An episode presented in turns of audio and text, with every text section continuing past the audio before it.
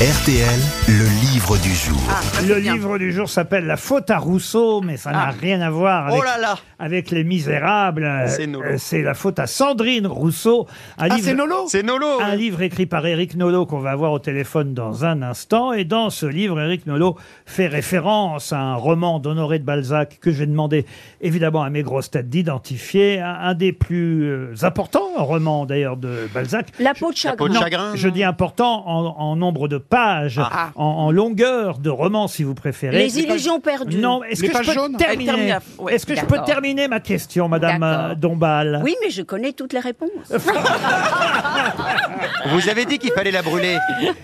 C'est un de ses romans les plus longs, écrit en seulement deux mois, publié dans les années 1840. Un roman qui fait partie d'ailleurs de ce qu'on appelle un diptyque.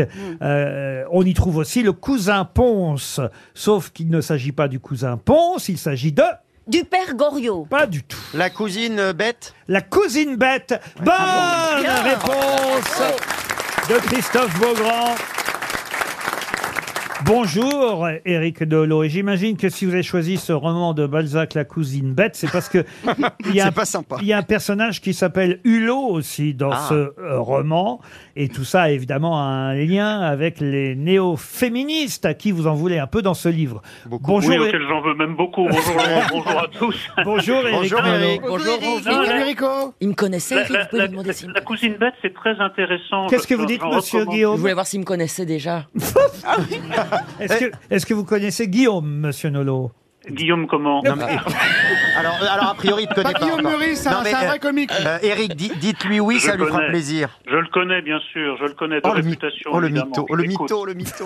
Je l'écoute. On revient à la faute à Rousseau, si vous voulez bien. À la cousine bête, non mais euh, restons un instant sur la cousine bête. Ce qui est très intéressant, moi j'en recommande la lecture à toutes les néo-féministes, parce que les néo-féministes nous expliquent que, en fait, dans la vie, il y a les victimes, ce sont les femmes, et puis il y a d'affreux personnages, ce sont les hommes. Ben, dans la cousine bête, les choses sont beaucoup plus compliquées. La cousine bête est un personnage assez terrible qui pousse les autres femmes vraiment à la misère morale, euh, int- intellectuelle.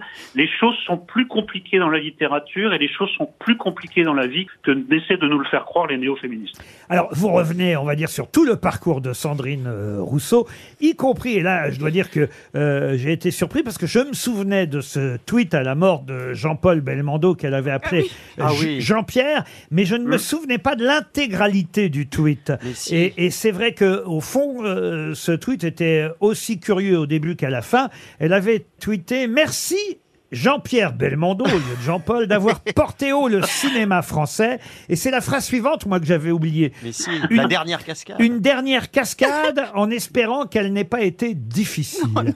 Et vous, et vous, vous dites qu'elle n'a pas fait d'erreur, que c'est sciemment qu'elle a écrit euh, Jean-Pierre à la place de Jean-Paul. J'ai été confronté à une difficulté tout à fait inédite euh, au sujet de Sandrine Rousseau, c'est qu'il est très difficile de faire la différence chez elle entre le cynisme et la bêtise. Euh, c'est- du 50-50. Et là, je pense que en fait, c'est une faute volontaire. Que en fait, Jean-Paul Belmondo, pour elle, c'est tout ce qu'elle déteste.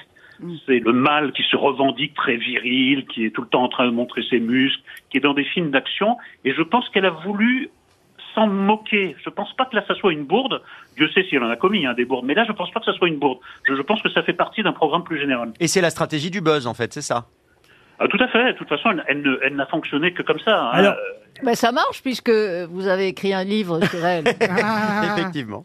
Ah, Oui, c'est- tout à fait, tout à C'est fait. c'est pas Après- faux. Vous contribuez vous aussi à- à- finalement à, à son succès parce que euh, vous rappelez que euh, Sandrou- Sandrine Rousseau doit euh, en fait son existence aux médias et, et au fait qu'on l'ait mise en avant. Et d'ailleurs, je soupçonne même certains médias d'avoir, pardon, hein, je suis pas certain que vous serez d'accord avec moi, Éric Nolot, mais je soupçonne même certains médias de mettre en avant euh, Sandrine Rousseau pour nuire au fond à la cause écolo dans son ensemble. je crois que plus fondamentalement, il y a un marché de dupes. C'est-à-dire les médias invitent Sandrine Rousseau, évitent de lui poser des questions trop dérangeantes, trop déplaisantes, et en échange, ils attendent soit une petite phrase, soit une bourde, de manière à ce que ça fasse le buzz, que ça soit repris par d'autres médias et sur les réseaux sociaux. Je pense qu'il y a une entente cordiale entre les médias et Sandrine Rousseau. Le problème, c'est que Sandrine Rousseau, quand même, est au service d'un projet de société absolument terrifiant. Un Bon. projet de répression contre les hommes, un projet de régression pour les femmes. Donc c'est un jeu très dangereux. Mais elle a été élue quand même, hein, Sandrine Rousseau, faut le rappeler. Hein, c'est pas quelqu'un comme ça qui est une, une people qui fait le buzz. Elle a quand même été élue. Contrairement à Éric Zemmour, Éric Nolot. Ah oui. Oui, contrairement à Éric Zemmour, il y, a, il y a énormément de différences entre Éric Zemmour et Sandrine Rousseau. Nous pourrons les, les lister à l'occasion, mais je vais vous citer simplement la phrase la, la plus célèbre et la plus consternante de Sandrine Rousseau. Je préfère les jeteuses de sorts aux ingénieurs EPR. Ça veut dire qu'elle pense que les femmes, en fait, sont faites pour être sorcières et les hommes pour faire des études supérieures. Enfin, Mais- écoutez, mais donc, une elle en est une. féministe. Elle en Et- fait non, mais partie. écoutez, comment on peut, en 2023, dire que les femmes sont du côté de l'irrationnel, du côté des sabbats euh, au clair de lune, et les hommes du côté de l'EPR, des études Mais c'est horrible. Ça me fait penser à Ariel et. BHL en plus.